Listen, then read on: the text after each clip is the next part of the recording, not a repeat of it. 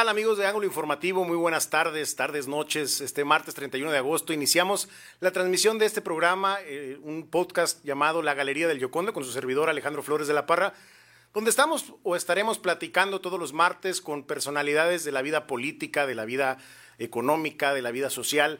Y bueno, para este primer episodio me complace y de verdad me, honra mucho tener la presencia del presidente, presidente municipal de Durango, Jorge Salum del Palacio. Bienvenido, Jorge, gracias. Sé que tu, tu, pues tu andar del día a día como presidente municipal tiene una agenda normalmente muy saturada. De verdad es un honor para mí que estés aquí, que nos hayas dado un espacio, el tiempo y aprovecharlo en este primer programa, en este primer episodio. Te agradezco mucho la presencia. Bienvenido. No, hombre, al contrario, Alex, el honrado soy yo. Muchas gracias por esta oportunidad desearte lo mejor en este nuevo proyecto que sé que, lo harás muy bien como siempre lo has hecho y para mí es un gran honor de veras en el que en tu primer programa, bueno, pues me des la posibilidad de estar aquí. Muchísimas gracias. Hombre, al contrario, honrado de verdad.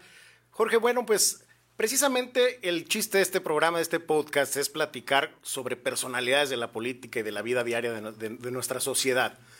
Y tú eres una, una, de esas personas, de esas personalidades de la política que no solamente en la política, sino como ciudadano, eres duranguense en todo sentido, naciste en Durango, de familia duranguense, estudiaste, tengo entendido toda tu, tu formación académica hasta el profesional fue aquí en Durango.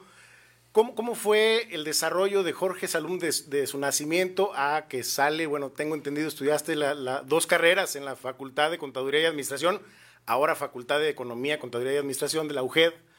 ¿Cómo fue ese, ese pasar del tiempo desde niño hasta, hasta tu juventud? ¿Cómo se fue desarrollando? ¿Qué es lo que nos puedes platicar de experiencias de Durango y de, ti viviendo y desarrollándote en Durango? No, bueno, pues mira, primero lo, lo describes muy bien. Soy duranguense de cepa, de nacimiento y tal vez hasta el final de mis días espero poderlos pasar aquí en, en mi tierra, en la que aquí nací, aquí viví, aquí estudié. Vengo de una familia, eh, pues bueno, de ocho hermanos, cinco hombres, tres mujeres. Y la verdad, bueno, pues de, dos padres muy amorosos, una familia eh, muy bonita, que hasta la fecha lo, lo, es, a pesar de que, bueno, algunos ya, ya no están con nosotros, pero la verdad es que muy contento de la vida que he tenido, muy agradecido con Dios, con la vida y que precisamente eh, pues en ese sentido de agradecimiento y también de el interés que he tenido y el amor por Durango, pues he tratado también de, de dedicar los últimos años a lo que a lo mejor en otro escenario de alguna forma critiqué la forma en cómo se llevaban las cosas. Y bueno pues ahora sí que Conozco muy bien mi tierra, no solo el municipio que hoy me toca encabezar, sino todo el estado como tal. Soy, me defino como muy vago y soy muy vago de alguna forma. Soy un turista de mi tierra y me gusta mucho todo Durango. El municipio, desde luego, lo conozco también, creo que a profundidad y más ahora, pues en esta responsabilidad que tengo. Pero la verdad estoy muy contento de la vida que he tenido aquí en Durango, Alejandro, muy agradecido por eso, por la familia, por las oportunidades que he tenido. Durango ha sido todo para mí y bueno, pues hoy estoy dedicado totalmente a servirlo. Perfecto, me parece, bueno, tengo entendido que te encanta la, fotografía, viajar a la sierra, andar poco a poco tierra adentro en el estado y te ha tocado conocerlo muy, muy de fondo, ¿verdad? Muy, o sea, la tierra como es, la verdadera tierra duranguense, no solamente pues la vida de, la urbe o de la, ciudad en este caso, sino de los municipios y el cómo se ha ido comportando poco a poco el crecimiento y el desarrollo de nuestro estado a través de los años, desde que te ha tocado verlo, por supuesto. Sí, bueno, la verdad es que sí, tengo una afición de muchos años a la fotografía y gracias a eso o por motivo de eso, pues he tenido la oportunidad de estar en, muchos lugares y me gusta mucho la fotografía de, de naturaleza específicamente, para lo cual Durango está especialmente diseñado. La verdad es que es un estado y un municipio como tal, porque el municipio además pues es muy grande y tiene también una parte, eh, digamos, rural muy importante con un gran paisaje en ese sentido. Y bueno, pues toda mi vida casi te puedo decir que desde prepa tengo esta afición cuando la fotografía todavía era de, rollos, ¿verdad? Este, hoy ya... De que no se vaya a velar, cuidado porque ya se movió. Sí, sí, yo tenía mi laboratorio y toda la cosa. Y pues bueno, eso me ha permitido eh, el conocer efectivamente muchos lugares de Durango, todos los lugares de Durango, muchos otros lugares también en el país y en otros lugares. Y pues bueno, finalmente soy más que un amante de la fotografía, un amante de la naturaleza, así lo considero en todas sus vertientes. Y parte creo que de ese cariño y de ese amor por la naturaleza, pues he tratado también de, ahora sí que de ser congruente en esta eh, responsabilidad que tengo. Le hemos dedicado, creo que un espacio importante al tema del medio ambiente en esta administración y así seguir haciendo en este año. Pero sí, como tú también lo, lo, describes muy bien, Alejandro, y te lo agradezco mucho, bueno, pues soy un, un vago este, consuetudinario, ¿verdad?, este, de mi estado. En el, buen sentido de la palabra. En el buen sentido de la palabra, sí. A veces también en el malo. Ah, bueno. No, vamos a entrar en detalles porque sí, podíamos... En redes sociales tú sabes que todo se puede malinterpretar. Sí, no, sí, más vale. mejor sí tener cuidado. Pero no, bueno, la verdad es que y, últimamente, pues derivado de esta responsabilidad que tengo, a lo mejor he, limitado un poco esas salidas, pero siempre muy contento, como te comento desde el inicio de nuestra conversación, de vivir aquí en un lugar como, como Durango, tanto en el municipio como en el estado. Y bueno, pues parte también de mi afición por la fotografía, de alguna manera la he dedicado a tratar de, ahora sí que de representar los lugares de, mi estado, en fin, de mi municipio, para que la gente lo conozca y creo que estamos haciendo también un trabajo, eh, espero, significativo en el tema de promover Durango turísticamente, porque para las eh, actividades de naturaleza, pues Durango tiene una especial vocación que es uno de los aspectos turísticos que más crece en el mundo y que incluso ahora derivado de esta pandemia que estamos viviendo, creo que es una muy buena alternativa. Sí, por supuesto. A mí me tocó desde la parte en la formación académica, yo estudié administración de empresas turísticas y me tocaba precisamente ver cómo muchas veces en Durango no conocemos lo que tenemos, el tesoro que tenemos como, como Estado, que tenemos para explotarlo, no solamente para nosotros, por supuesto, con los recursos naturales que tiene, sino precisamente en la parte de darlo a conocer por todos los atractivos turísticos que tiene.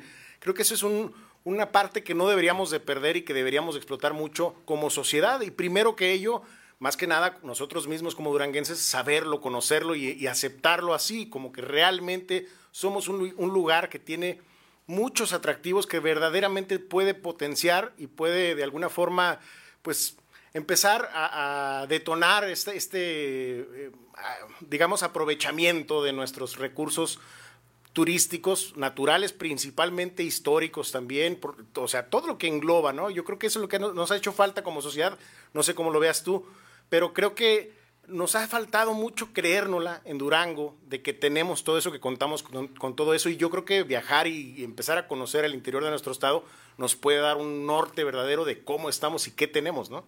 Sí, fíjate que tienes mucha razón cuando dices que mucha gente no conocemos ni nuestro propio estado. La verdad es que Durango es muy grande, el estado, el municipio también lo es, y en ese sentido, bueno, a lo mejor como que lo damos por un hecho Durango además, Alejandro, estuvo creo que durante muchos años muy aislado, muy mal comunicado y también en ese sentido pues muy alejado de la atención nacional en muchos aspectos. Creo que eso ha venido cambiando en los últimos años, derivado de, de, la mejor conectividad que ya tenemos, del crecimiento también que ha habido en la propia ciudad y en otros municipios. Y eso ha acercado también a mucha gente a Durango, toda la que a mí me ha tocado conocer que viene por primera vez a Durango, sobre todo incluso los que vienen a temas de naturaleza, los observadores de aves, los fotógrafos mismos, los que vienen a hacer rutas en bicicleta, en racers, en motos, etcétera, todos se van fascinados de Durango. La verdad es que incluso los que vienen a la ciudad como tal, pues creo que encuentran una ciudad, primero que somos una ciudad muy segura, o cuando menos más segura que otras, ¿verdad? A lo mejor no lo segura que todavía quisiéramos. Al mucho más que en el norte del país, que es donde estamos. Exactamente, así es. Entonces yo creo que poco a poco Durango ha venido creciendo también en el, digamos, en la atención nacional y que todo ese potencial turístico que tenemos empieza a ser descubierto hasta por los propios duranguenses, que también hay ya cada vez una oferta turística más importante en todos los municipios y en el tema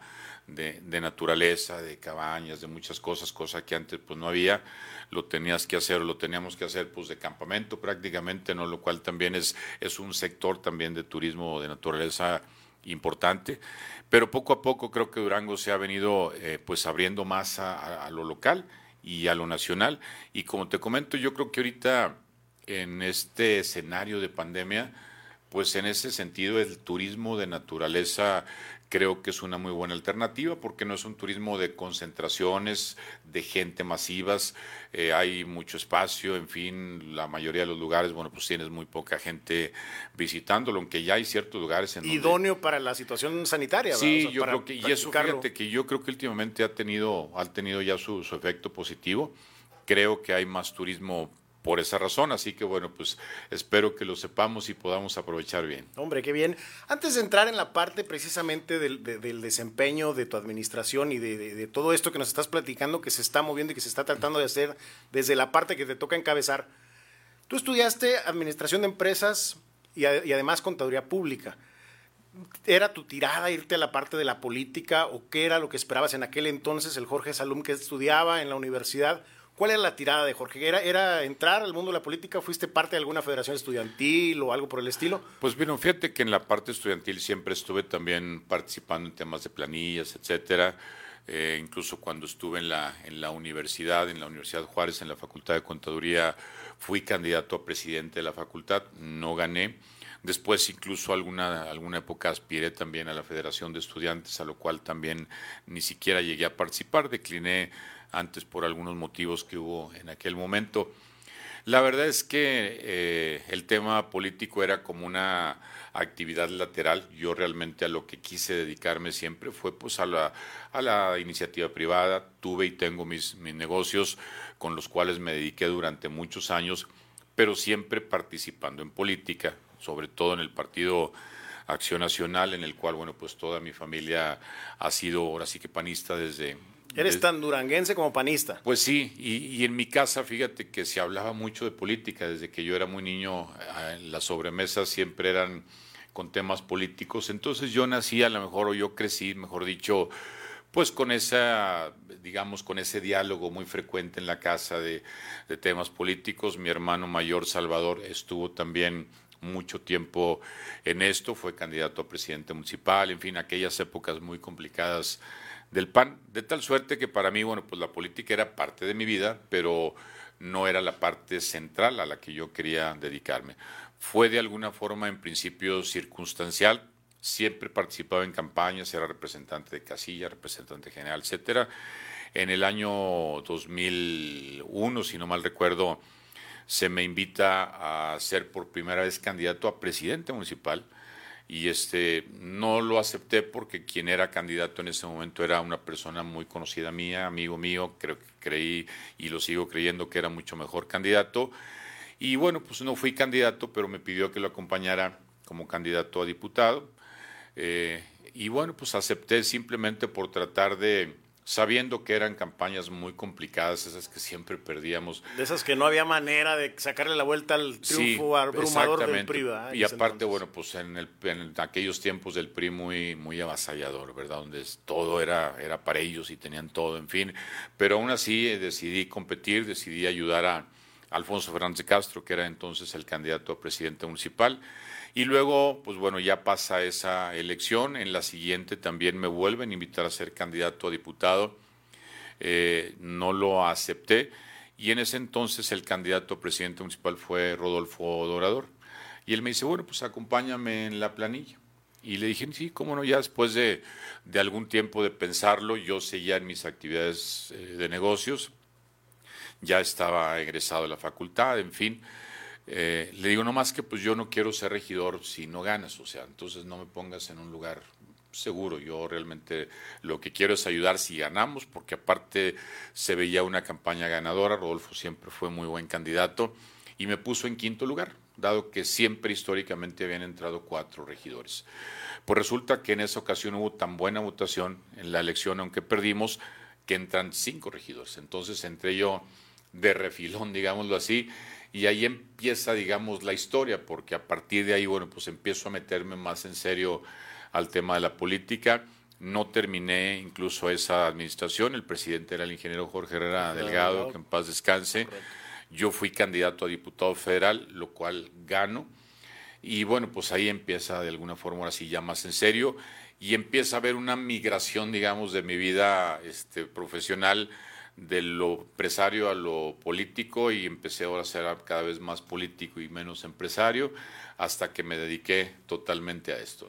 Ahora, la, política está inmersa en nuestra vida diaria, ¿no? Yo creo que realmente todos somos partícipes de la política directa o indirectamente y no sé cómo lo veas tú, pero me parece que la sociedad deberíamos de ser un poquito más participativos.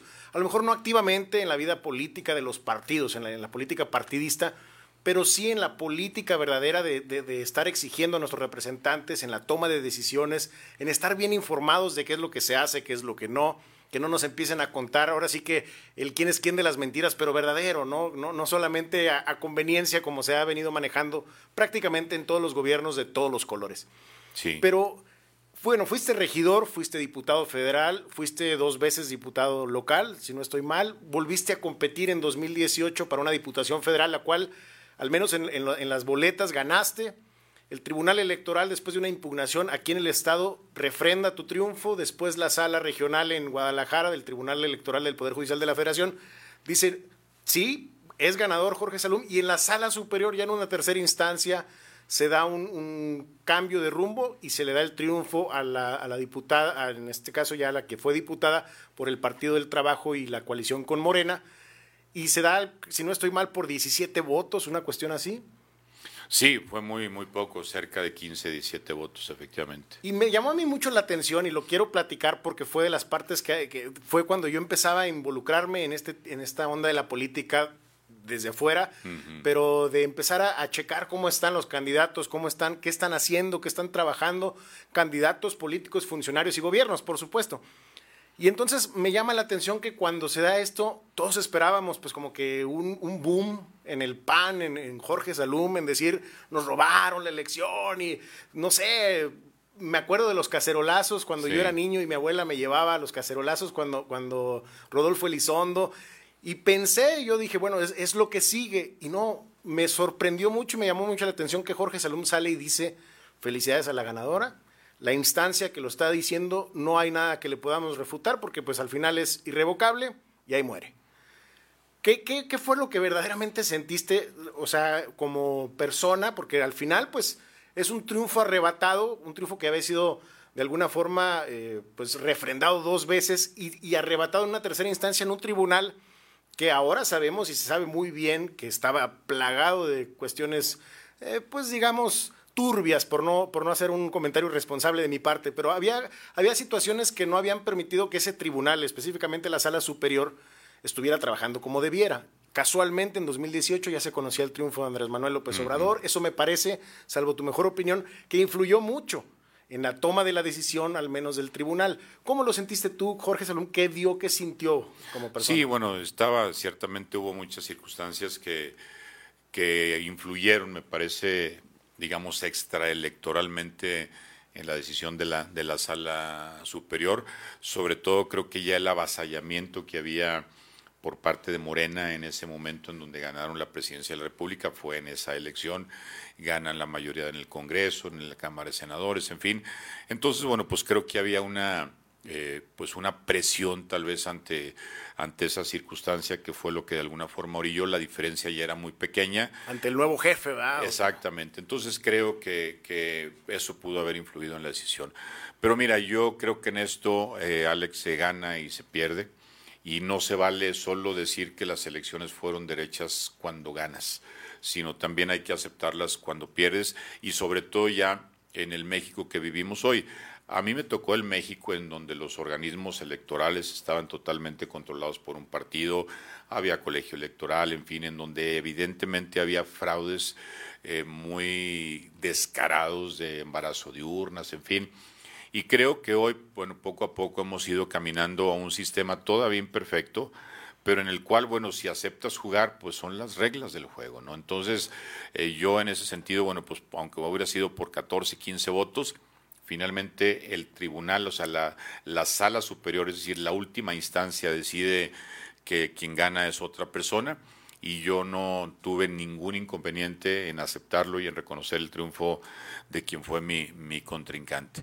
Y en ese sentido creo que ha sido parte, digamos, de la, de la historia, es decir, porque si nos regresamos un poco al, origen también de, de, la política, en mi caso, Pues te diría que, fue a partir precisamente, todavía yo estudiando, me tocó conocer a, Manuel Cloutier, que él era todavía a Maquillo, todavía era empresario, todavía no era, no estaba tampoco activamente él en la política, aunque ya tenía él un activismo muy importante a nivel nacional, porque era presidente nacional de Coparmex y yo fui presidente de los jóvenes empresarios de Coparmex también. Y recuerdo que en alguna reunión eh, con jóvenes, él nos dijo, y eso fue lo que de alguna forma marcó todo, decir, pues es que no podemos de afuera nomás estarnos quejando y diciendo que los que están adentro todo lo hacen mal. Si todos lo hacen mal, entonces es momento de meternos a nosotros demostrar que podemos hacer las cosas mejor. Y eso ha sido, digamos, de alguna forma la, digamos, mi manera de pensar o he tratado de que esa sea durante toda mi vida política y ya en los escenarios como los que tú comentas en donde efectivamente pues se gana pero luego se pierde etcétera creo que era parte también de la de la congruencia que es lo que creo que es más importante en política es la característica más importante y tratar de ser congruentes con eso, ¿no? Como te digo, no se, no se vale que cuando ganas, ya tenía yo varios triunfos, pero también varias derrotas. Por cierto, ahorita los que mencionaste pues fueron los triunfos, pero hubo varias elecciones intermedias en las que participé y no gané. Varias elecciones. Incluso había sido candidato a presidente municipal en Así 2013, si no estoy mal. Es correcto.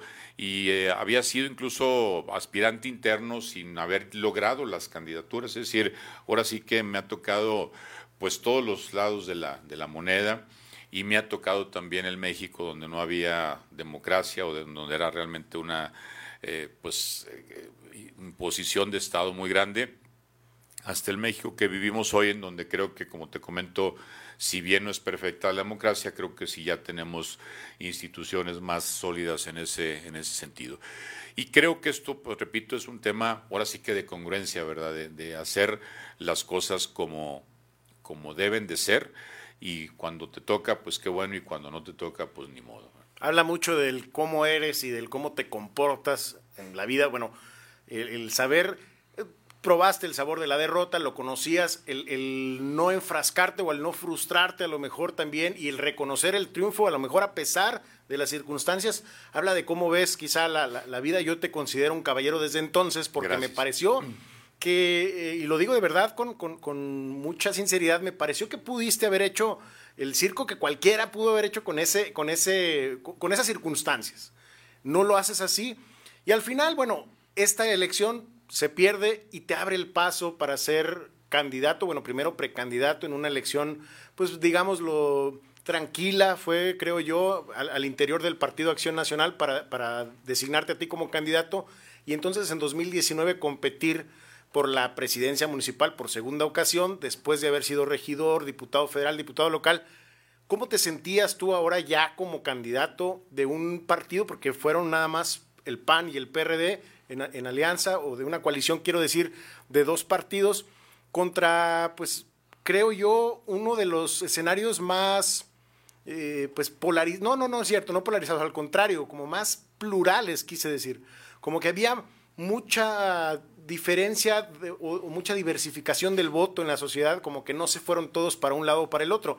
Hubo cuatro candidatos, cinco candidatos que mm, me entrenaron el, voto de la sociedad y creo que fue una elección distinta a las que habían vivido como partido, como tú, como candidato, como diputado, como regidor, como acompañante de alguna planilla, etcétera ¿Cómo lo viviste tú como, como candidato en, aquel entonces, 2019? Sí, bueno, la verdad es que y venía de una elección también municipal tres años antes, también en donde eh, perdí contra Esteban Villegas en aquel momento, en donde ellos eran gobierno, también todavía había elecciones, creo que muy con piso también un poco disparejo, aunque ya con algunos elementos que podían garantizar cierta equidad. Esa elección también la perdí, también la reconocí sin ningún problema. Y ya, bueno, llego a esta en donde hubo sí un proceso interno, eh, no fue una designación como tal, fue un proceso interno en la que competí internamente contra Claudia Hernández. Y eso, bueno, a lo mejor fue tal vez el momento a lo mejor más ríspido. Lo interno a veces en el PAN es muy complicado porque es real, es decir, no es eh, simulado ni fingido. No es para hacer como que hacemos y negociamos y nos acomodamos. Pueden darse a lo mejor algunos escenarios cuando ya se define que hay algún candidato de unidad, pero hay que hacer pre-campaña. Pero cuando las campañas internas son reales, son reales, o sea, son se, se, de garrote y cachetada. Sí, y aparte la gente, los militantes votan y se respeta el voto y se, es como una elección constitucional en chiquitos, es decir, muy complicadas también en ese en ese sentido. Pero la verdad también este hubo mucha madurez por parte de ella cuando pierde la la interna finalmente está integrada también en la, en la planilla. Y fue una campaña ya a partir de ese momento a lo mejor mucho más tersa, en donde yo vi a todo el partido como tal involucrado en, la campaña, ya sin problemas a lo mejor internos, competí contra personas, bueno, pues que habían sido parte del PAN, el propio exalcalde en ese momento también queriéndose reelegir, lo cual pues bueno, tuvo sus complicaciones. Como tal, cada elección pues tú sabes es es distinta, ¿no? Pero después de haber vivido ya algunas otras o algunas muchas, tanto como candidato como parte de campañas, bueno, pues como que ya para mí era un tema de, echarle todas las ganas, sabía que tenía eh, muchas posibilidades, las encuestas pues nos iban ayudando también a darnos esa, esa confianza. Se armó un muy buen equipo de campaña y bueno, pues ahí están los resultados. Perfecto. En esa campaña, Jorge, más allá del, desarrollo de la propia campaña, eh, tú presentaste un programa que se llamaba Durango Avanza 2021, en el cual tuve la oportunidad de estar ahí porque pues, no tenía mucho que hacer y me encanta siempre andar. Pues más, que nada ahora siento la responsabilidad de informarme lo más posible para poder hacer una crítica informada y no hacerla quizá como lo hice y como lo hemos hecho durante mucho tiempo mucha gente en las redes sociales con la poca o mucha información, pero viciada, la mucha información viciada también que nos permite tener a lo mejor una visión pues errónea o, cargada hacia como a ciertos grupos corresponde o, conviene. En este caso, me, di la oportunidad de ir a varios, a varios eh, eventos de distintos candidatos para conocer más o menos y poder sopesar, balancear qué es lo que querían hacer en Durango. Parte de lo que tú decías, o de, no, no que tú prometías, porque no lo quiero decir en esas palabras, pero parte de lo que tú veías o la visión que tú tenías para tu administración o en tu gobierno, eran precisamente, y ahorita lo comentabas, la parte del medio ambiente, trabajar en, en el medio ambiente, trabajar en la movilidad, trabajar en el desarrollo económico, trabajar en el desarrollo turístico. Me recuerdo muy bien, en aquel entonces mencionaste ya a dos de las personas que trabajarían contigo precisamente en la parte del turismo, Fernando Martínez, y al ingeniero Corrujedo, Rodolfo Corrujedo, en la parte de aguas del municipio. Ya tenías muy claro desde entonces cómo se iba a trabajar, supongo en todo, pero específicamente en esos dos temas lo, lo hablaste muy bien. El tema del medio ambiente siempre ha sido para ti eh, y lo estás diciendo ahorita mismo, algo muy importante, algo, algo a lo que hay que apostarle además, y creo a nivel global algo que es una obligación y responsabilidad ya, no solo de los funcionarios, sino de la sociedad en general. Cuando, ¿Cómo visualizabas tú tu administración previo al, día de, la elección? O sea, ¿cómo, ¿cómo veías, cómo sentías tú que se tenía que trabajar desde antes de ser presidente municipal? Fíjate que la, forma en que planteas la, pregunta, Alex, eh, me parece muy interesante y además me permite hablar un poco de las propuestas de campaña como tal. Creo que la, si hay algo que la gente ya no cree en las promesas de campaña, a lo mejor ni en las propuestas como tal. Y todos los candidatos tenemos, pues ahora sí que la tentación de, de presentarnos como los salvadores del mundo y como los que tenemos todas las respuestas y que vamos a resolver todos los problemas. Por eso ahorita que mencionaste y por eso eh, digo la forma en que planteas la pregunta, porque recuerdas hasta el nombre del plan que era Durango Avanza, porque eso fue lo que ofrecimos, esa fue la, la oferta central, avanzar, no resolver necesariamente tal o cual problema o hacer tal o cual obra, que son las promesas que me parece que luego a veces ni los candidatos se acuerdan, ya después mucho menos la gente, y traemos ese discurso ya social de cumple, te prometen pero no cumplen, ¿verdad? de, acuerdo. Entonces, yo he sido muy cuidadoso en todas las campañas, no solo en esta, de no prometer, simplemente ofrecer lo que desde el ámbito de, de las posibilidades creo que es posible hacer. Y en el caso, sí, este, hablé de temas en general, el del agua, que me sigue, sigue siendo un tema para mí muy delicado, al cual, por cierto, en estos dos años le hemos dedicado muchos recursos también. Creo que la obra de infraestructura más importante ha sido la hidráulica en todos sus vertientes, tanto en el tema de agua potable, drenajes pluviales, drenajes sanitarios, tratamiento de aguas, etcétera, que va, por cierto, muy relacionada con el medio ambiente. El agua, pues, es medio ambiente en general, ¿no? También, o parte del medio ambiente, así como algunas otras actividades que no están en la dirección de medio ambiente en este caso, pero que forman parte de, como los eh, rellenos sanitarios, etcétera.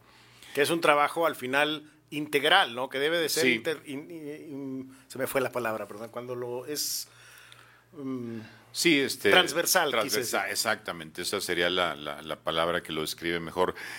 Y sí consideré que era importante decirle a la gente, Durango tiene un potencial turístico mucho, muy valioso, que a lo mejor en tres años no vamos a hacer de Durango una potencia turística, pero yo voy a avanzar. O sea, es un tema en el que creo que podemos hacerlo y en el tema del agua también. Fueron, por cierto, los dos únicos directores que desde ese momento se destapan, digamos, o destapo.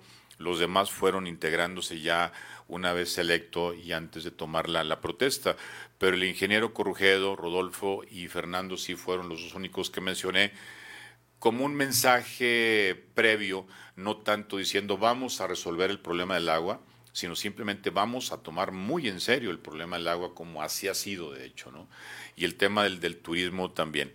Por eso creo que ha sido parte de, y el tema del medio ambiente, que a final de cuentas ese se construyó la, la dirección o quien lo dirige después, que estoy, por cierto, muy contento con el trabajo de la Dirección de Medio Ambiente. Ha sido eh, muy valioso el trabajo de Pancho Franco y, todo, y de todo su equipo y que ha ayudado precisamente a que esta administración pueda ir marcando como una de sus eh, eh, pues actividades emblemáticas el tema del medio ambiente. Había quien a lo mejor lo veía como una cuota pagada hacia el Partido Verde o hacia cierto grupo.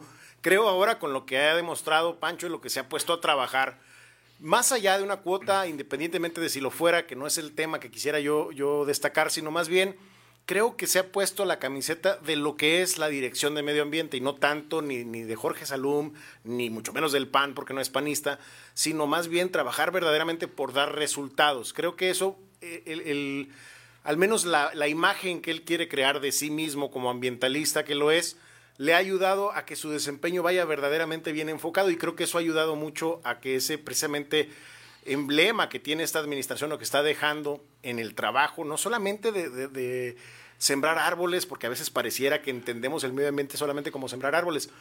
Me llama mucho también la atención que de pronto se invierta tanto dinero en obras como el cambiar las líneas de agua potable que a lo mejor la gente dirá, oye, pero pues ya tenían agua potable ahí. Sí, pero se desperdiciaban millones de litros al día y nadie le quería meter lana ahí porque pues al final nadie lo va a ver, ni siquiera las personas que están teniendo el beneficio, que al final somos todos cuando ya no hay un desperdicio, pero ni siquiera esas personas están llevando realmente la idea verdadera de lo que significa que les hayan cambiado la línea de agua, ahora que tienen agua mucho más limpia, con mejor presión, etcétera, porque al final pues pusieron la nueva línea, pero seguían teniendo agua, luego ya cierran la otra, les ponen la otra y entonces no hay un momento en el que digas, chin, no tuve agua.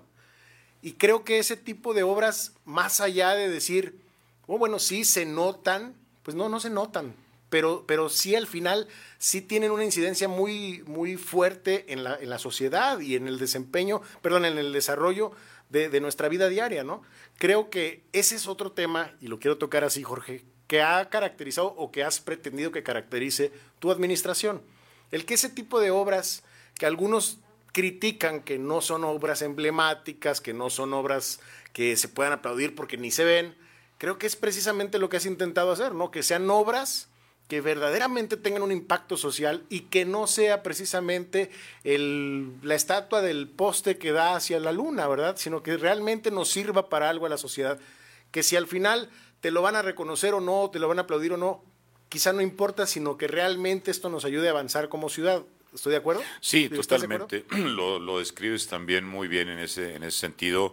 Son obras políticamente a lo mejor riesgosas porque políticamente puede ser que no solo no den, sino a lo mejor hasta quiten, porque efectivamente no se ven, están literalmente enterradas y que a veces hasta cuando las estás haciendo generas problemas para reponer una red de agua completa, pues tienes que abrir todo el fraccionamiento como lo hemos hecho ya. Por cierto, hoy eh, arrancamos nuestra cuarta reposición de red de agua potable en el fraccionamiento Canelas, ¿verdad? Canelas, sí. Ya sería la cuarta completa que hacemos, con lo cual estaríamos ya ahorrando una vez que esté terminada esta red. Estamos ya por terminar también o ya terminada la del Guadalupe Infonavit. Ya serían cuatro redes nuevas totalmente y estas pueden estar ahorrando ya entre las cuatro alrededor de tres millones de litros de agua diarios a la, a la ciudad, que todavía suena... Que con tres millones de litros yo creo que surtes a muchos fraccionamientos. Bastante cantidad de gente. Sí, porque digo, a lo mejor el doble, a la, porque de alguna forma lo que está sucediendo todavía, porque esto no soluciona el problema de raíz, es que perdemos más del 60% del agua que extraemos de nuestros pozos precisamente en redes de mala calidad. Lo que se hacía antes pues era simplemente tapar las fugas o eh, sí, reparar las fugas y hoy lo que estamos haciendo es reparar redes completas. Pudimos no haberle hecho y la verdad es que sí hay una, digamos, trampa que tal vez como sociedad le hemos venido poniendo a los políticos de querer ver lo que tú bien describiste como la obra emblemática, a ver qué hizo tal presidente o tal gobernador. Que pases y diga, ah, y la ver exactamente, que cada vez que, pases ahí recuerdes que eso fue lo que hizo el, presidente o el, o el gobernador. Nosotros pues tratamos de evitar caer en esa trampa porque creo que eso es lo es, es lo que es, porque como sociedad le estamos diciendo, pues haz lo que se vea, pero lo de fondo, que es lo importante, y sobre todo el tema del agua, por eso yo soy muy insistente en esa parte, Alex, que pues todo es, eh, todo va este, eh, enterrado. Incluso algunas, o en el caso del agua potable, bueno, pues, a lo mejor puedes percibir que, que tienes un poco más agua, que ya no desperdicias, etcétera pero, por ejemplo, en el tratamiento de aguas nadie se daba cuenta en Durango que teníamos una planta de tratamiento que es la que procesa más del 80% del agua, la que trata más del 80% del agua, que ya no la trataba. O sea, lo único que podíamos percibir a lo mejor eran olores precisamente derivados de... Ya no estaba sirviendo de nada tenerla no estaba sirviendo de nada tenerla, efectivamente. Nosotros decidimos invertirle una cantidad muy importante. Hoy ya Durango nuevamente vuelve a tratar todas sus aguas y ya las que estamos descargando en nuestros ríos ya son útiles otra vez para la agricultura con muy buenos eh, niveles de, calidad. Lo mismo sucedía con los drenajes pluviales, que también ahorita a lo mejor mucha gente no sabe que estamos, eh, que hicimos dos, dos colectores pluviales a veces ni la gente a la que beneficia. Simplemente se da cuenta que ya no se inunda porque me ha tocado la gente que de repente dice, ah, es que yo no, no, no, no, no sabía por qué ya no nos inundamos esta vez que llovió, porque hicieron un colector, ya van dos, y que por cierto estamos por arrancar el tercer colector eh, pluvial también y este tipo de inversiones, pues bueno, como te comento, van enterradas, generan molestias cuando se están haciendo, sobre todo las que tienen que ver las que haces las reposiciones de red de agua potable, esas generan muchos problemas. En la primera que hicimos, yo recuerdo en el fraccionamiento eh, del Cerro de los Remedios, hubo calles en donde no nos querían dejar entrar, porque pues íbamos a abrir todo, como efectivamente fue, ¿no? Finalmente se logró que todos accedieran y hoy, bueno, está funcionando razonablemente bien todo eso. Pero es la obra que se debió de haber empezado a hacer durante muchos años atrás, que si así hubiera sido, tal vez la situación sería distinta el día de hoy en términos de ahorro, en términos de muchas circunstancias que creo que se han dejado de hacer. Quizá tu administración no tendría que gastar tanto dinero en ese tipo de obras. Sí, es probable se hubiera que hecho cuando debió. Sí, sí, claro, desde luego que sí. Digo, por ejemplo, el tema de, de, obras de agua potable hasta la fecha hemos gastado más de 180 millones de pesos, sin contar las dos inversiones que estamos por iniciar que hoy fue la del fraccionamiento Canelas, que es una inversión de cerca de 7 millones de pesos más, y la del colector pluvial que también vamos a hacer, ese será una inversión aproximadamente de 14 millones de pesos adicionales. Ahora, Jorge, se hablan de millones y millones de pesos y a veces la gente nos mareamos, los ciudadanos comunes y corrientes que realmente no estamos tan inmersos en, el desarrollo de la, administración pública. Y es mucho dinero como para tenerlo realmente como algo tangible, el ciudadano normal pero de algo, de algo se ha buscado caracterizar también tu administración y es precisamente de eso, ¿no? Del, del, cuidar las finanzas, de cuidar el dinero de los contribuyentes.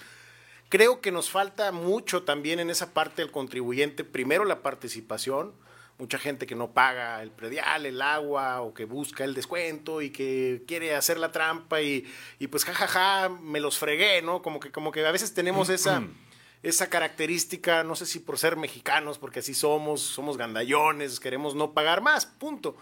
También tiene mucho que ver, siento, que muchas administraciones, muchos gobiernos, mucho pasado e historia que tenemos, han hecho con el dinero de los contribuyentes todo menos lo que debían, como las obras que en su momento debieron hacer que no se hicieron, que a lo mejor se hacían otras obras de relumbrón, que era el, el poste viendo la luna para decir, ahí está el monumento a la luna. O sea, cosas que no nos servían de nada. Y creo que esa es otra parte que tu administración ha buscado hacer, el cuidar que el dinero se gaste como debe, para lo que debe y que no se gaste de más. Lo menciono porque me gustaría saber, me gustaría que nos platicaras cómo es que recibieron ustedes como administración, tú como, como cabeza de la administración, en materia financiera de la administración, cómo ha ido avanzando o hacia dónde han ido avanzando en materia de qué respecto al dinero y a las finanzas. Sí, pues mira, yo creo que ha sido de los ejes principales a los que hemos también dedicado mucho, mucho esfuerzo y que creo que ha, ha venido dando resultados. El día de ayer o antier se valoró la cuenta pública del, del año que transcurrió y tuvimos tan solo un medio punto por ciento de observaciones, lo cual es muy bajo comparado con los que se han tenido anteriormente, en donde se iban a veces hasta el 15, 16%, nosotros medio punto por ciento. Y también es cierto lo que tú comentas, bueno, la gente eh, no solo a veces pues buscamos la manera de, no pagar, porque partimos además a veces, yo creo que es el, argumento que a veces escucha, todavía se lo roban el dinero. Nosotros hemos querido darle el mensaje a la gente de que somos una administración que efectivamente incluso está haciendo un esfuerzo adicional por cobrar. Hemos hecho también un trabajo en disminuir toda esa cultura indiscriminada que había de descuentos que le ocasionaba al erario eh, problemas muy serios y a la vez no le permitía a los ayuntamientos pues generar generar obras, al contrario generaban deudas. Nosotros recibimos una deuda de más de 300 millones de pesos a corto plazo, más la que se tenía a largo plazo, que esa también pues tenía un componente ahí con unas, un contrato de luminarias que renegociamos, que se iba a cerca de 1.500 millones de pesos la deuda a largo plazo. Pero la de corto plazo... Que no es el dinero de la administración en años, 1.500 millones de pesos no lo reciben en, en, no, en varios no, pues, olvídate, claro. Pero la deuda a corto plazo es la deuda que se genera por la operación diaria, digamos, de la administración. Esa creo que lo justo es que la mayoría se pague en la administración que la genera a lo mejor se pueden dejar algunos saldos que representan uno o dos meses de operación, pero no 300 millones, ¿no? Como fue nuestro caso. Es una deuda que hoy ya va a menos de la tercera parte de eso. Es decir, la hemos ido pagando, la deuda que no era nuestra la hemos ido la hemos ido pagando parte. perdón que te interrumpe, pero entonces han gastado dinero en obras que no se hicieron en años anteriores, que te resta obviamente para tu operatividad o para tu proyecto. Sí. Y han gastado dinero en tener que pagar deudas de otros, para poder empezar a querer emparejar un poco el, nivel para el ayuntamiento. O sea, ha habido dinero que pudo haber servido para mucha obra o para muchas acciones que no se ha utilizado porque han tenido que recomponer el camino, es lo que estoy entendiendo. Sí, ahorita ya pudimos haber gastado a lo mejor 200 millones de pesos que tuvimos que utilizar para pagar la deuda de, de una administración previa. Es decir, y aparte todavía quedan pues alrededor de 70, 80 millones que ojalá podamos en este año que nos resta pagar y entregarle a la siguiente administración una administración muy sana.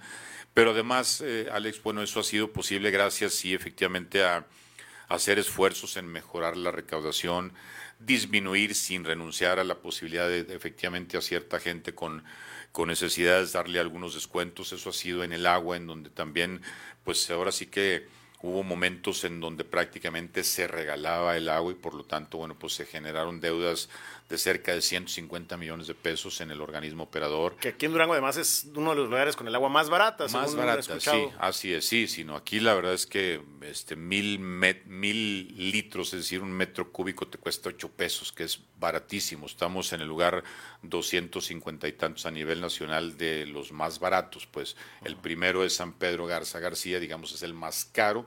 Nosotros estamos en el lugar 250 y X, no, no recuerdo la, con exactitud el, el número en el rango en el que estamos.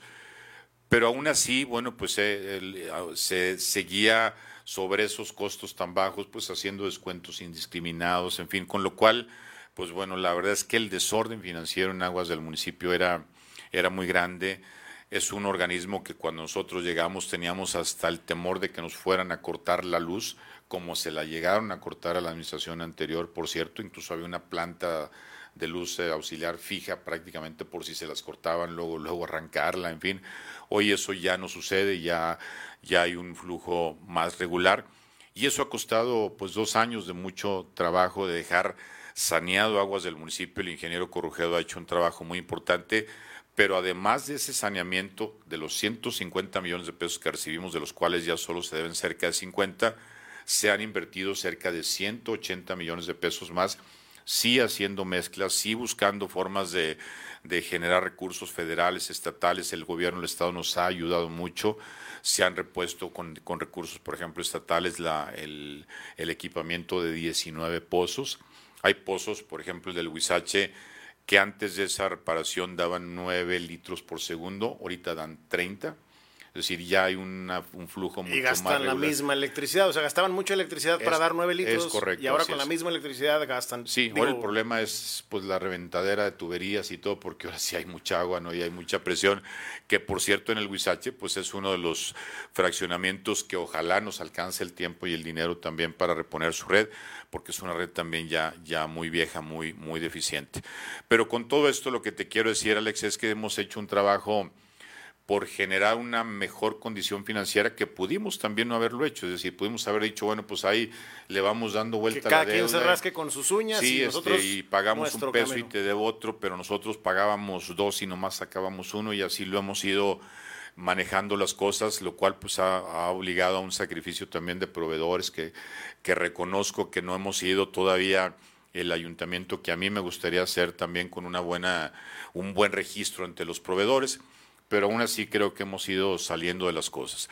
Y yo creo que en ese sentido, bueno, pues sí, hemos efectivamente dejado de invertir un recurso muy importante que pudo haberse hecho, pero también eso, pues bueno, ha sido gracias a las eficiencias que hemos hecho también en el gasto. Había una eh, N cantidad de, de compras mal hechas a precios alzados, etcétera. El más emblemático, pues, es el de las luminarias que era 840 millones fue lo que se ahorró, ¿no? Es lo que le ahorramos 840 millones de pesos a las siguientes administraciones, porque nosotros renegociamos el contrato y el saldo que queda lo vamos a pagar todo en esta administración. Ah, o sea, no solamente ya no se van a pagar tanto dinero, sino que ya el quien llegue, el próximo presidente, ya no va a tener que pagar nada. Nada, absolutamente. Es decir, no, ni siquiera un saldo ya más... Eh, ajustado al precio real de las luminarias. Que Quedaría en ceros. En ceros totalmente. De la misma forma, por ejemplo, te diría la adquisición de la maquinaria que le hicimos a Obras Públicas, que son cerca de 70 millones de pesos que nosotros solo la vamos a poder utilizar un año, las siguientes administraciones por muchos años, porque es equipo de, que dura muchos pues años. Pues si la última que se compró fue hace 28 años, 30 años. 30 años es una... Mínimo que les dure 10, ya, ya es ganancia. Exactamente, pero aparte que tampoco la van a tener que pagar, es decir, esos 70 millones de pesos quedan cubiertos en esta administración. Es decir, ha sido un esfuerzo por generar también una, digamos que te diré, pues una plataforma de despegue que les va a servir más a las siguientes administraciones, a nosotros un último año en donde creo que tenemos mejores condiciones, no todavía las que quisiéramos, pero sí mejores que las del segundo y las del primer año sobre todo.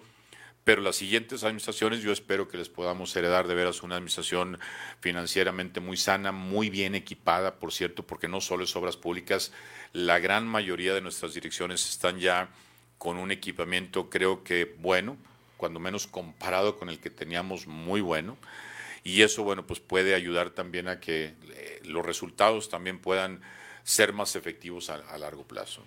Esto me parece muy interesante e importante que lo sepamos como sociedad, porque luego hablamos de que las finanzas sanas de la administración, pero no entendemos a qué se refieren. Bueno, pues no se lo están robando, o eso nos dicen, o, pero ya ahora que lo explicas así, que lo pones en todo lo que han tenido que gastar de más que no debiera ser o que quizá no debiera ser, se pudo haber ahorrado si otras administraciones hubieran tenido ese tipo de visión de empezar a hacer obras que, verdaderamente se tenían que hacer independientemente de si eran o no reconocidas por la sociedad, pero además el evitar que se gaste el dinero en tonterías, Me llamó también mucho la atención que de pronto había como un pleito, pues más que nada político con los líderes sociales, que de pronto le dices tú, a ver, espérense, no están dando resultados ni le está llegando el apoyo que la administración les está dando para la gente, no le está llegando a la gente, entonces se para este asunto y se empieza a politizar el asunto, se empieza como todo, a hacer un hervidero, pero me parece muy valioso que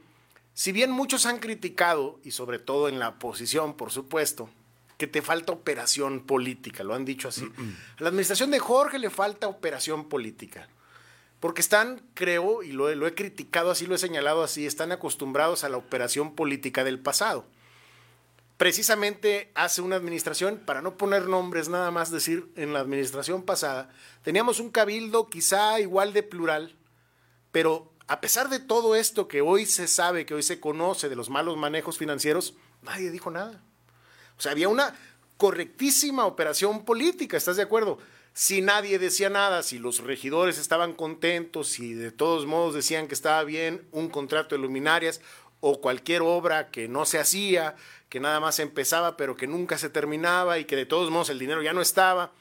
Creo que entonces la operación política a los ciudadanos nos sirve para nada, absolutamente nada. Y creo que la crítica entonces hacia la falta de operación política yo como ciudadano la aplaudiría. Qué bueno que no estás gastando dinero en operar políticamente y qué bueno que lo estás utilizando en dejar de gastarse el dinero en callar bocas, ¿no? Creo que eso es muy valioso. es que esencialmente eso es, eh, y lo describes también muy bien, Alex. A final de cuentas, un buen operador político lo único que requiere pues es dinero decir, para no, que no te tomen las, eh, las instalaciones, que no vayan a la sesión de cabildo, que no vayan a los medios de comunicación, etc. money dancing the dog, Pues de alguna forma, ¿no? Este, yo por eso creo que no es que haya faltado operación política, lo que hemos estado también es tratando de, de frenar o de romper con vicios en donde la gente se acostumbró a venderle paz al ayuntamiento y al presidente municipal. No, si no quieres broncas, pues este, a ver qué quieren. este, la despensa, tal y tal, en fin. Y, no eran tres pesos, ¿verdad? No, no, no, no es barato. Este, y ahí estás hablando de, muchos sectores, no solo el de los líderes sociales como tal. También hay otros sectores también que te venden paz en ese sentido y que cuando no la tienes, pues bueno, la crítica y que a veces es impulsada por ellos mismos es que no hay operación política no hay sensibilidad y tal y cual, en fin. Y bueno, lo que nosotros hemos tratado es de, no caer también en esos chantajes de alguna forma. Y hemos creo que poco a poco ido redireccionando mejor el recurso, si bien sigue siendo un recurso eh, eh, que todavía está, digamos, ahí. Ahora creo que se ha hecho más en torno a una política social verdadera, que vaya a organizaciones de la sociedad civil, que hay muchas, por cierto, muy valiosas, que hacen un trabajo social muy importante, porque la, la vía como ese dinero se va, pues es una por organizaciones sociales, otra de manera directa, otra que el DIF otra que las despensas, en fin. Y nosotros hemos ido poco a poco cercando todo eso. Este, y creo ¿Esto eficienta el, el trabajo social?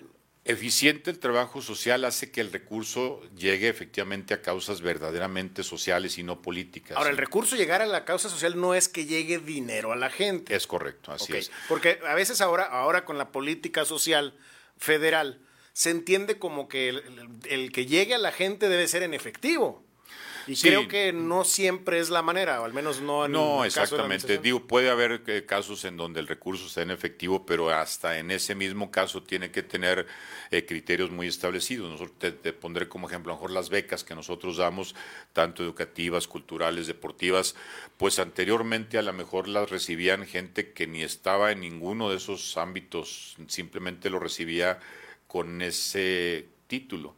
Hoy realmente quien recibe una beca deportiva, cultural o educativa es porque realmente acreditó estar en esos escenarios y estar realmente ante la necesidad de, recibirla.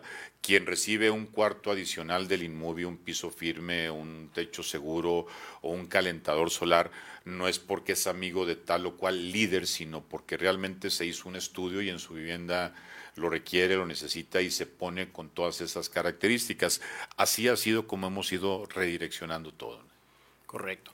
Ahora, hay en, la, en la posición que ostentas como presidente municipal un ojo que está vigilante de alguna forma hay incluso un aparato político alrededor de ello que está buscando menoscabar la imagen de la administración, la imagen de Jorge Salum, porque es natural por la posición precisamente que fueras candidateable a gobernador. Primero que nada, por la posición. Segundo, porque me parece, salvo que tengan la, la, gente otra idea, me parece que eres el panista mejor posicionado en territorio desde hace varios años, precisamente por esos recorridos que has hecho como diputado, como candidato, aunque no hayas ganado. La gente te conoce y te reconoce. Pero entonces se ha convertido de pronto en un mm, hervidero, para no decirlo más feo, de comentarios negativos incididos por ciertos grupos que están ya muy, o sea, que se, que se pueden detectar muy fácil para tratar de señalar cuestiones que me parece a mí mucho más políticas que operativas y que de la misma administración. Y hay dos temas en los que te pueden pegar muy fácil, seas quien seas, te llames Jorge Salum o te llames como te llames. Siempre el presidente municipal le pueden pegar por el lado de los baches, obras públicas, porque entiendo ahora, por lo que estoy eh, viendo de la parte de la infraestructura hidráulica, tampoco se había hecho la obra de mantenimiento en las calles como debiera y entonces ahora está un acumulado de baches de muchos años y que se parchaban, pero que no se daba un mantenimiento integral. Eso lo han comentado ustedes mismos en su administración y me parece que, que si en todo se está dando, pues bueno, es prácticamente sistemático el asunto. Pero también la parte de los servicios públicos. El alumbrado que según yo he visto, han crecido un tanto por ciento más prácticamente para llegar al 100%, y pues en la limpieza de la ciudad, que creo que también implica mucho el comportamiento de la sociedad misma, ¿no? Para la limpieza de, nuestras propias calles, creo que nos hace falta dar ese paso hacia adelante como sociedad. Pero ¿qué opinión te merece esa crítica ácida, esa crítica insidiosa, esa crítica política que tiene un fin específicamente político? Respecto a la opinión que pueda tener un ciudadano que también se puede quejar y por supuesto es válida, pero que tiene a lo mejor otro tipo de, perspectiva o de visión. Sí, la verdad es que ha sido un tema complicado porque efectivamente hay una cantidad de, detractores de corte más político que, real y que no toda la gente a lo mejor tiene la posibilidad de, de diferenciarlos y al ver simplemente comentarios pues considera que son a lo mejor auténticos y que efectivamente responden a un, a un reclamo social. Yo lo que te diría, Alex, en ese sentido es que, pues bueno, trato primero de hacer una diferenciación en donde efectivamente podamos entender cuál es la crítica que tiene ese componente más político y cuál es la que realmente tiene un origen ciudadano auténtico y que debamos con mucho más seriedad atender. Pero sí, efectivamente, en un ayuntamiento el que quiera criticarlo, pues siempre encontrará motivos para hacerlo, razones incluso fundamentadas. El tema de los baches, por ejemplo, ese es un tema que... Que ahí están, los baches ahí están. Y han estado siempre, y tan no solo es en Durango, sino en todos los municipios que hasta el propio presidente de la República en alguna de sus eh, conferencias hace poco lo reconoció como la mayor queja que tienen los ciudadanos en todo el país, porque en la medida que estamos en una temporada de lluvias, pues bueno, creo que la problemática es general en ese sentido. Aún así, nosotros hemos tratado de esos temas, pues no solo decir, bueno, es que es un problema general, sino realmente cómo los podemos abordar. Y hemos estado haciendo, creo que, un esfuerzo mucho, muy importante que ha dado resultados, pero también reconocer que en ese problema, por ejemplo, en específico, pues siempre habrá pendientes que hacer, siempre será insuficiente y más mientras esté a lo mejor ahorita la temporada de lluvias, con la lluvecita que hubo ayer ya con eso se generó una cantidad muy importante de baches nuevos, se hicieron más grandes los que ya había, etcétera. Estamos nosotros reparando cerca de 700 baches por semana aproximadamente, pero entendemos que cuando llueve la cantidad que se genera es mucho más que eso. Pero aún así, bueno, pues estamos tratando de hacer todo nuestro esfuerzo en ese aspecto. Yo te diría incluso que en esta administración hemos rehabilitado el pavimento de 17 avenidas, también con recursos eh, netamente estatales, gracias al apoyo que el gobernador nos ha dado, que tal vez la gente no los perciba porque eran avenidas que ya estaban anteriormente también pavimentadas, que hoy lo único que tienen es un pavimento mucho mejor, nuevo totalmente, que ya no generará baches, que además tiene pues ha mejorado mucho la, la calidad de su circulación, etcétera, pero que la gente puede no percibirlo. Y yo lo pongo muchas veces como ejemplo, digo, tú puedes ir por una de esas vialidades y no ir pensando qué bien está la vialidad, qué bien señalizada, no hay baches, no lo vas pensando, vas, en, vas en tus cosas. Pero si caes en un bache, en ese momento mentada, te, acuerdas, sí, exactamente, y dices que todas las calles están mal, en fin. Ese es ahora sí que la, el síndrome de la camisa, de la manchita en la camisa blanca, ¿no? O sea, ya por una manchita ya dices que la camisa está sucia cuando es una manchita en un pedacito. Yo no digo que los baches no sean una realidad, sí lo son, pero creo que también, pues bueno, se, eh, en esa línea de desgaste y de ataques, pues bueno, hay gente que seguramente incluso hasta tiene intereses económicos o pueda estar eh, teniendo o recibiendo algún beneficio económico por, por generar ese desgaste, por trabajar en, en, esas, en esas líneas.